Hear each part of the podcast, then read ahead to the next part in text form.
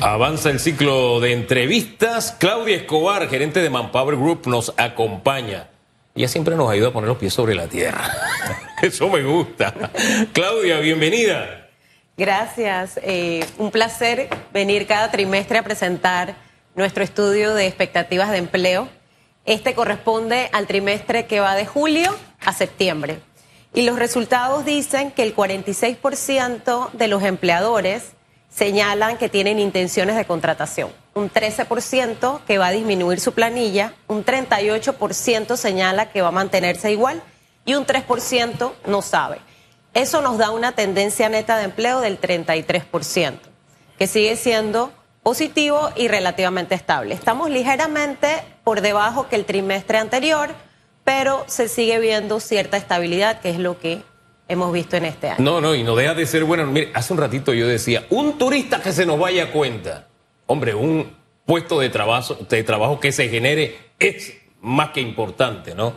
Y este trimestre es importante en la medida que se convierte en el antecedente de lo que será el último, que es cuando viene el mes de las compras, etcétera, y que uno espera que la economía termine de redondearse en esta fase de crecimiento. Pero si comparamos este trimestre por venir, el tercer trimestre, con el del año pasado, eh, nos puede dar una idea de la economía, de la salud de la economía en esta fase de recuperación, si la expectativa de contratación era igual, si ha disminuido, qué sé yo. Estaba relativamente por encima.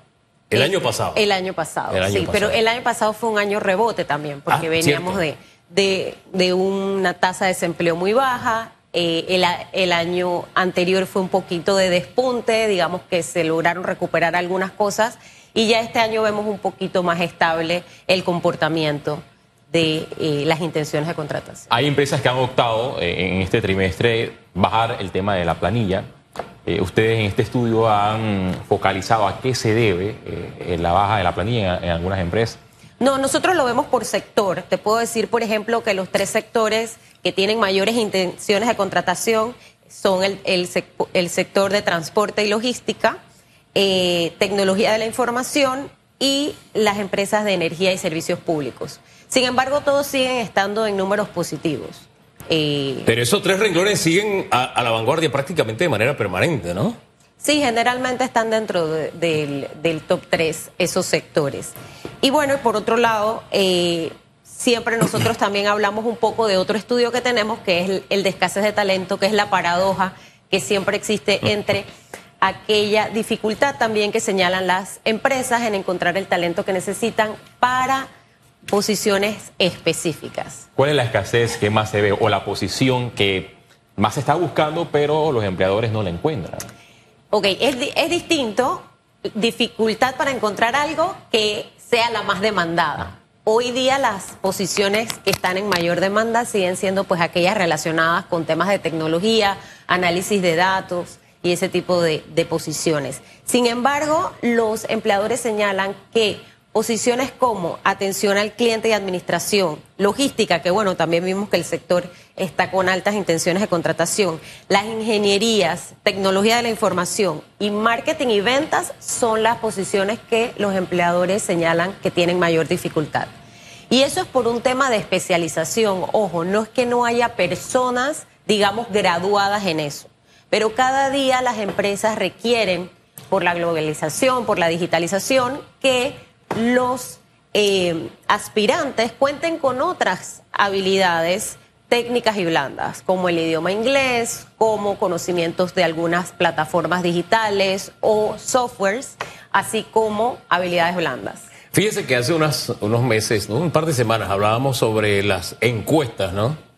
Eh, que, en el área política tienen una imagen determinada y decíamos, es una herramienta, sí, la, consulta es sincera, ¿no? O sea, si nos sinceramos en las cifras, nos sirven de herramienta y de alguna forma estas cifras de Manpower sirven de guía no solamente en Panamá, sino en la región, en la región. Y ese detalle es importante porque si lo usamos como herramienta, no solamente le sirven a quienes toman decisiones, le sirve a usted ciudadano, a usted joven que está diciendo, ¿qué quiero estudiar? ¿Qué alternativa tengo para mejorar eh, eh, mi hoja de vida también, ¿no? Eh, en ese sentido, estos detalles que usted nos da de las necesidades que hay, no es para lamernos las heridas de lo que hace falta, sino de ¿Qué nos queda por, como decía Ciro Alegría, me, me, encanta ese escritor peruano? El mundo es ancho y ajeno, es tan ancho que usted dice, bueno, voy para acá, esto le forma, esto le sirve de herramienta para que usted tome decisiones en su vida, principalmente los jóvenes. Jóvenes de mi edad y otros más jóvenes que yo. ¿No le parece? Es correcto. También pueden eh, entrar a, nuestra, a nuestro sitio web, manpowergroupcca.com. En es, allí también van a encontrar material eh, importante. Tenemos nuestra presidenta para Latinoamérica, Mónica Flores, hizo un libro que se llama En sus marcas listos, empleate. Y ese libro es un libro, una guía práctica, porque buscar empleo es un trabajo. Tienes que investigar, tienes que saber qué salarios hay en el mercado, qué están buscando las empresas, para ver cómo tú puedes encauzarte y ser más competitivo y resaltar frente al resto de las personas que están buscando empleo, porque es una realidad. Estamos compitiendo contra otras personas por una misma posición. Oiga, y, de pronto, y, esto no es ir en contra de los sueños, de pronto usted sueña con ser astronauta, pero en el mercado de astronautas en este momento está copado, porque aquí hay mucha gente que vive en la luna. Don Félix Antonio Chávez. No, no, en serio, en broma y en serio. Se trata de eso, de, de una herramienta para que usted tome principalmente cuando uno está por graduarse, uno tiene, yo quiero ser esto, pero resulta que no tiene futuro en esa, en esa área donde piensas desarrollarte. La recomendación es ten alternativas. Y, esas alternativas, cotéjalas con las necesidades del mercado, porque al final se convierte en tu modo de vida y comiencen a trabajar desde que están estudiando. Porque eso les da una idea también del mundo laboral y te empieza a abrir puertas y te permite desarrollar competencias que aunque no sean dentro de tu área, luego te van a ser útiles. Bueno, y, por año se ha hablado de la educación dual. Es más, escucho ya en esta época de campaña aspirantes presidenciales hablar de educación dual, pero los, los políticos cuando llegan al poder se olvidan de, de las propuestas. Sin embargo, otros países de la región han puesto en marcha la educación dual. El estudiante que va a la universidad, pero paralelamente contribuye en una empresa y se va formando, se forma académicamente y se forma como trabajador. Sí, muchas veces también lo que sucede es que tenemos quizás algunos educadores que no han practicado, entonces hay de pronto una dicotomía entre lo que es la práctica y lo que es la realidad laboral. Entonces es por eso que es bueno que tengan esas experiencias laborales, así sea fuera de su área, para que vayan teniendo un acercamiento. Hombre, y te sirve para desarrollar esas habilidades blandas que no necesariamente es una materia y que sales graduado, sino que forma parte del desarrollo de tus capacidades. Ese detalle es importante. Es correcto. Desarrollas la colaboración, el trabajo en equipo, la comunicación asertiva y bueno, esas son algunas incluso de las habilidades que los empleadores señalan que a veces les cuesta encontrar, como la iniciativa, la colaboración, el razonamiento crítico, la solución de problemas, la confiabilidad y la autodisciplina. Entonces es bueno irlas desarrollando. Oye, ese es uno de los vacíos que tenemos entonces, que presentan los empleadores. Que ellos señalan que, exacto, que son como que lo que más difícil les cuesta. Ahora, Panamá es un país de, de inmigrantes. Esta es una característica de la mano de obra panameña, para tener bien claro si es producto de nuestra formación y nuestra cultura, o también estamos hablando de la mano de obra en general? Nuestro estudio de escasez de talento se hace en 40 países y territorios y eh, la confiabilidad y la autodisciplina apareció en varios, entonces yo creo que no es necesariamente... No necesariamente una tara cultural nuestra. No, no. A, mí me llama la atención eh, el indicador de esta encuesta de 71% para los para que los empleadores encuentren a los talentos en la región de, Latinoamérica. ¿Esta, ¿Esta cifra de 71% es normal o es arriba de lo que ya se había proyectado anteriormente? o de lo que se había registrado anteriormente en los últimos años. Lo que hemos visto en la tendencia es que va en incremento, o sea, cada año aumenta un poquito más. Esa cifra que mencionas es para los países de Latinoamérica, como bien señalaste, el promedio global que toma en cuenta todos los países es 77 y Panamá 65, o sea que estamos por debajo. O sea, que no es un problema que solamente eh, tiene el sector empresarial de Panamá, sino que es global o, o es latinoamericano. No, es global, por lo que hemos visto en nuestros estudios y como estamos en diferentes países, nos compartimos también la información. Y, pero las razones pueden obedecer a causas distintas. Por ejemplo, Japón a veces puntúa muy alto y uno pensaría que Japón tiene un nivel educativo alto, un nivel profesional alto, pero allá las razones son demográficas, tienen una población vieja que no tienen y no están teniendo el relevo generacional necesario para suplir las posiciones. Entonces, cada país tiene sus propias realidades. Y si lo aplicamos a nuestra realidad, ¿cuáles serían las razones? Lo que más escuchamos, por ejemplo, y yo lo menciono mucho y quizás suene repetitiva, pero digamos que el inglés es una falencia que tenemos eh, eh, como país. Muchas veces eh, hay eh, los, los países vecinos nos roban los mandados con algunas empresas que prefieren colocar eh, negocios allá porque no tenemos suficiente capacidad para suplir esos, esos puestos. con- Oiga, y planteese retos. Yo, yo con mi chiringlés viajo y no me pierdo y sirvo de traductor a mi esposa y todo lo demás. Pero ella se marcó un reto. Ella dijo, no, eh, cuando viajemos la próxima vez, yo soy el que te va a guiar. Y habló incluso de una aplicación que le recomendó mi hija. Duolingo. Creo que era eso. Yo, no, no. Entonces, porque, por- porque mi chiringlés es, es limitado. Yo lo tengo que reconocer, ¿no?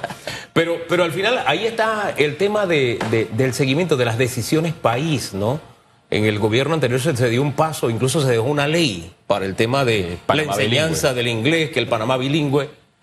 Pero tenemos esa tara de que hacemos leyes y la dejamos como para que el siguiente las cumpla y el siguiente no las cumple. Y, y Claro. al final lo que pasa es que nuestra oferta no es compatible con las necesidades del mercado. Y, y menciono el inglés porque es algo que no importa lo que estudies, te puede servir en, Claro. en- para tener incluso eh, mejores oportunidades salariales porque tienes esa ventaja frente a otras personas, ¿no?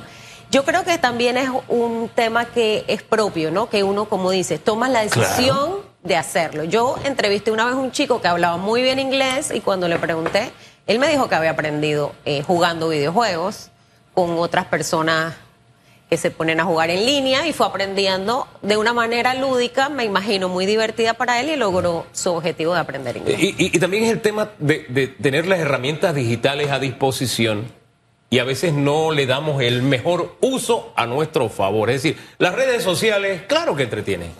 TikTok, mire, un día yo me puse a ver TikTok cuando yo descubrí TikTok y se me fue casi media hora.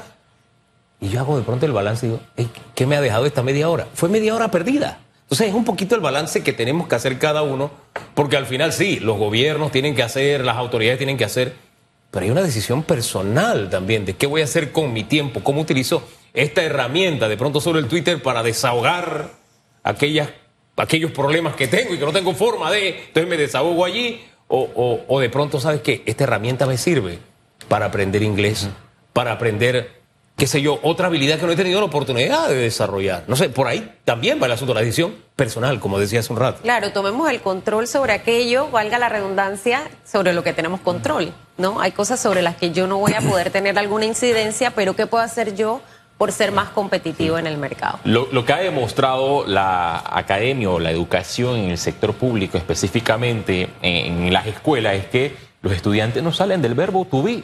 Verbo to be en primer año, segundo año y así hasta, hasta la universidad. ¿Qué deben hacer las universidades para reinventarse? Porque cada vez se crean más licenciatura, pero el campo está buscando a más técnicos. Parece como contradictorio. El, el sector laboral busca personas que, por ejemplo, ya se implementó el ICSE y, y en, en buena línea, pero hay ofertas de empleo que para los técnicos ofrecen un salario incluso más altos para un licenciado, pero las políticas públicas direccionadas en las universidades van como en vía contraria. Desarrollan más licenciatura, pero no implementan más técnicos. Bueno, es un tema de, de oferta y demanda, ¿no? Pero definitivamente eh, yo creo que tenemos eh, que romper ese paradigma de que solo a través de una licenciatura, eh, una maestría, un doctorado vas a lograr un crecimiento profesional. Yo he visto personas eh, que son certificados técnicos y que se han especializado y que han aprendido inglés, que ganan mucho más que licenciados, porque han logrado llevar su carrera por esa vía y hay una, no hay muchas personas que puedan cubrir esas posiciones. Ojo, estamos hablando del sector privado. Usted sabe que en el engranaje estatal se gana más por otras razones. Eso tiene que ver con otras cosas. Si eres familia, si eres. El dedo. Si trabajaste en la campaña, si no trabajaste en la. Por- eso es otro. Ese, es otro- por ese- en, kilometraje. ese es un multi- en el multiverso, eso es una realidad, una realidad paralela. Pero hablamos de las expectativas de contratación y las cifras que nos daba de Panamá. ¿Qué, qué, pode- qué referencia podemos hacer del vecindario para saber un poco cómo andan también las expectativas económicas de la región? Sí, bueno, mira, Costa Rica está en primer lugar con una expectativa del 43%. Eso Eh, habla, mi- mi- ojo con ese detalle, porque eh, eso no, eh, ese también es un indicador de cómo anda la economía de nuestros vecinos costarricenses.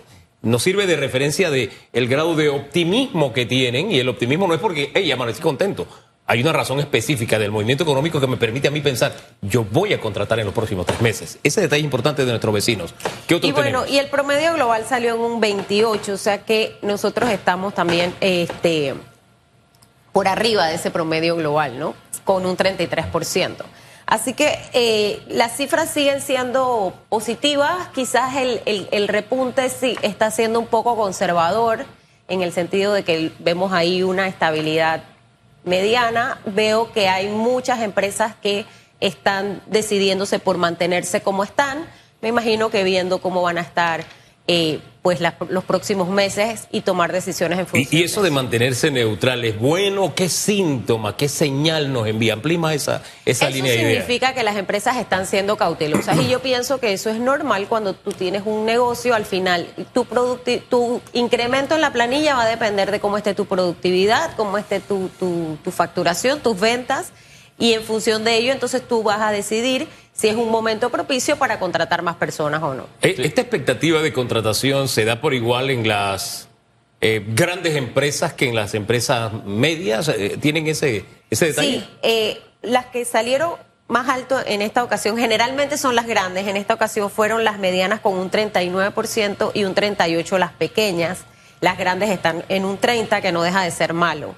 Pero también recordemos que las empresas que más les costó sobrevivir la pandemia fueron la micro, pequeña y mediana empresa. Entonces creo que el repunte de ellos puede ser que se esté viendo ahora. Las que sobrevivieron ahorita, pues Eh, ese, es un, ese es un buen indicativo de la salud de la pequeña y la mediana empresa. Por lo menos el optimismo, saber qué voy a contratar. Y porque ahí sí se piensa bien en qué invierto cada, cada dólar. Es Claro. crucial para la vida de la pequeña empresa. Claro, y porque el volumen de contratación seguramente es mucho más bajo que en una empresa más grande. Pero es de alto impacto porque al final estamos hablando que arriba del 80% de la generación de empleo se da en ese, en ese Correcto, sector. eso es cierto. Así que ahí tenemos que contagiarnos un poquito de, de optimismo. Lo que sí estoy viendo, porque ahora tengo las cifras a mano, y, y es que el menos optimista es Argentina. Está bien lejos del promedio. 6%. Pero sigue siendo positivo. A ver, O sea, ¿por, qué, cuando- por, qué, por qué es positivo? Yo, a ver, yo no, no, no domino la realidad económica de Argentina, pero recordemos que en la pandemia las intenciones de desvinculación eran más altas. Por ende, Ajá. los números estaban por debajo de cero. O sea que estaban en números negativos. Eso significa que hay más intenciones de desvincular personal que de contratar. Entonces, si aunque esté bajito, mientras esté positivo, digamos que hay cierto optimismo. Me quedo con esa porque estás viendo la luz al final del túnel. Puede que el final del túnel esté bien lejos, pero allá está y voy para allá. Y mientras eso pase hay esperanza y es que esforzarse por llegar. De eso se trata. Claro. A lo mejor vamos lento, pero vamos avanzando. Y lo importante es ir avanzando. Dios quiera, porque ya está la situación bien complicada. Pero en fin. Eh, En vista de que los organismos internacionales han proyectado que Panamá mm, va a continuar con el crecimiento económico en los próximos años y que se espera una inversión eh, privada también para los próximos años, ¿cuáles son esas eh, proyecciones en, en el campo laboral? Ya ustedes lo han analizado, lo que se puede esperar para los próximos años, si las cosas se mantienen eh, igual o mejor. Bueno, nuestro estudio realmente es tri- trimestral, trata de predecir el, el próximo trimestre porque a largo plazo es como mucho más difícil, digamos, atinarle. Por eso nuestra, nuestra encuesta tiende a ser predictiva porque es cada tres meses co- comparado con el trimestre anterior, cómo te fue el anterior y qué piensas para el próximo, ¿no? Considero que si efectivamente hay inversión extranjera y logramos crear plazas de trabajo en aquellos sectores que son los que generan las la mayor fuente de empleo, porque una cosa es también los sectores que son dinámicos y que contribuyen al PIB, pero que son estables y que quizás ya no tienen grandes contrataciones, mientras el sector, el comercio, el sector, el sector de la construcción generan muchas fuentes de empleo. Entonces, si traemos eh, si podemos generar confianza para inversión extranjera y tenemos un crecimiento en estos rubros que mencioné, pu- puede que se dinamice la empleabilidad. Y, y- fíjese que en eso de generar confianza, ese intangible, confianza, eso da, eso ocurre hasta cuando usted presta dinero. O usted no está prestando plata, usted está prestando confianza. O sea, si no te pagan, ya tú no tienes confianza. ¿eh? Pero al final se trata de un intangible. Pero cuando se dan pasos como esto del cumplimiento de los 15 pasos, si pasamos ese, en la visita in situ y salimos de esa lista de Gafi, eso forma parte de nuestra carta de presentación como país, precisamente para generar confianza internacional. Es uno, hay muchos más. Está el tema de la corrupción que hoy tenemos en la pregunta en redes, mi estimado amigo malagueño, ¿no? Y, así, como país vamos construyendo esa, ese tema de la confianza. Ah, yo construyo en Portobelo. Bueno, o, dedico mi bote a, a, transportar turistas en vez de ir a la pesca. Bueno, pero debo tener seguridad de que no me van a sacar la arena y no me van a destruir ese paraíso hermoso que, que es Portobelo. Entonces, fíjese que al final se trata de pequeñas cositas que como conjunto vamos haciendo como país para generar confianza, así como lo hacemos en nuestra, en nuestra vida diaria como personas. Así ocurre como país. Pero dice que mal de mucho consuelo de tontos, pero no tanto en este caso, ¿eh? porque el tema de la escasez de talento, según veo ahora que tengo las cifras aquí a la mano, es como una pandemia, una epidemia que hay en la región. 71% es el, el, el, el promedio global de del 77. universo. 77. 71 de la TAM. Ah, de Latinoamérica. Ah, wow. Entonces, en la región. Sí, y nosotros estamos en 65, o sea que estamos eh, un poco por debajo del promedio y de Latinoamérica, pero seguimos teniendo retos. Creo que, que, otra cosa también que nosotros debemos considerar y que debemos apoyar mucho, ayer estaba en un foro de empleabilidad juvenil y entonces hay un círculo vicioso, ¿no? Entre eh, los jóvenes señalan que no me contratan porque no tengo experiencia, lo que hablábamos hace un rato de las contrataciones. Y se generaron unas ideas interesantes eh, y de hecho se compartieron unas prácticas de algunas empresas respecto a contratar personal e irlo formando también, irle dando esa experiencia y esa oportunidad a los jóvenes. Pero fíjese, todos, yo, todos fuimos más jóvenes alguna vez, porque yo sigo siendo joven, yo insisto en ese tema. La juventud se lleva no solamente ahí en la cédula, ah, en el corazón. Yo le contaba a algunos estudiantes de periodismo algo que ellos no entendían muy bien porque era otra realidad. Y yo le decía, cuando tú entrabas ante una redacción, lo que te ponían a hacer era a cortar cables. Entonces tú te imaginas, tú no has desarrollado esa, la paciencia que viene con los años, ¿no? Pero es una forma de aprender a desarrollarla. Y, a veces también sucede que es que, espérate, no me dan oportunidad, pero es que no has desarrollado habilidades todavía. Y el conocimiento que has adquirido en la universidad tampoco es suficiente todavía. Entonces, eso de comienza, así sea cortando cable. Pero así comencé yo y he desarrollado una carrera que se ha mantenido a lo largo de las décadas. Gloria al Señor por eso. Pero también gracias a tu esfuerzo y aceptar que no es que, espérate, yo llegué aquí con, esto y con esto me das lo que yo quiero. No, espérate, tú tienes que desarrollar habilidades, tienes que comprobar lo que tú tienes y llenar ese vacío porque hay una necesidad que tú tienes con tu talento que responder entonces ante, ante una empresa, ¿no? Claro, que no tengan miedo a trabajar en cosas que quizás no son lo de su carrera, pero que te van abriendo puertas. Oye, de pronto comienzas como mensajero, pero terminas haciendo otra cosa. De eso se trata. De eso se trata. Comienza, atrévete. En un foro de mujeres, la mayoría habían empezado de recepcionistas. Imagínate. Pero el, tema es atreverse. Antes de que te ponga la corona, bueno, por lo menos camina hacia el trono, ¿no? Por lo menos, no, no, no, espere que te ponga la corona el primer, el primer día. Y, si tuviéramos que hacer un balance de la cifra que más ah, optimismo le deja a usted toda esta consulta en Panamá, ¿cuál sería? Bueno, eh, yo suelo ser optimista y yo veo que estamos estables. Estuvimos muy mal durante la pandemia con números negativos y, fue un momento de, preocupación real. Luego vino el repunte, como mencioné anteriormente.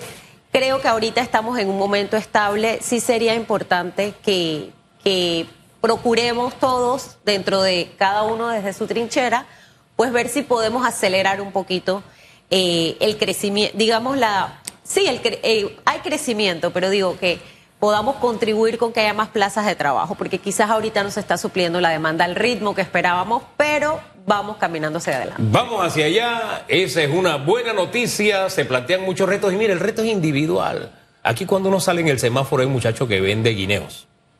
A mí me da gusto, no solamente es que me gusta el guineo, sino que me da gusto comprarle guineo. Porque el hombre debajo del sol tiene una sonrisa y muchas gracias y Dios te bendiga y que entonces, eso te, eso te motiva. Ese no es el típico vendedor de guineo en un semáforo, ni aquel que te anda tocando para que tú le compres de todos modos. No. Entonces, depende de la actitud que cada uno tenga en lo que desarrolle. Por muy, muy humilde que sea lo que estés haciendo, hazlo, pero hazlo con ganas, hazlo con optimismo, hazlo pensando que es lo más importante. Como dice la escritura, hazlo como para el Señor, o sea, no lo hagas pensando que es para la gente. Tú dices, estoy limpiando zapatos, le estoy limpiando los zapatos a Dios. Si te- imagínate que tú le estés limpiando los zapatos a Dios, eso sería tremendo, ¿no? Allá, estoy vendiéndole, estoy vendiendo guineos, le estoy vendiendo guineos a Dios. ¡Wow! Debes venderlo con así como a Chutupo cuando trae la proteína los viernes. Hoy vino y me dijo que no había chicharrón.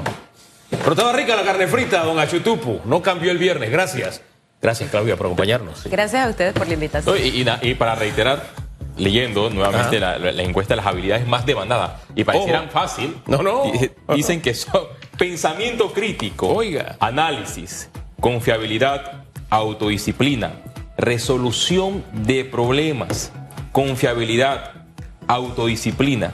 Pero bueno, si usted es esos que le encantan los problemas, bueno, ahí sabe que las empresas están demandando a las, a las personas no problemáticas, sino que aquellos pacificadores que llegan a un sector laboral y van a poder resolver algunos problemas. Y para agregar, solamente quería eh, a- a- adicionar algo que también eh, me generó ruido ah, en las últimas semanas y para que los gobiernos tengan esto en cuenta.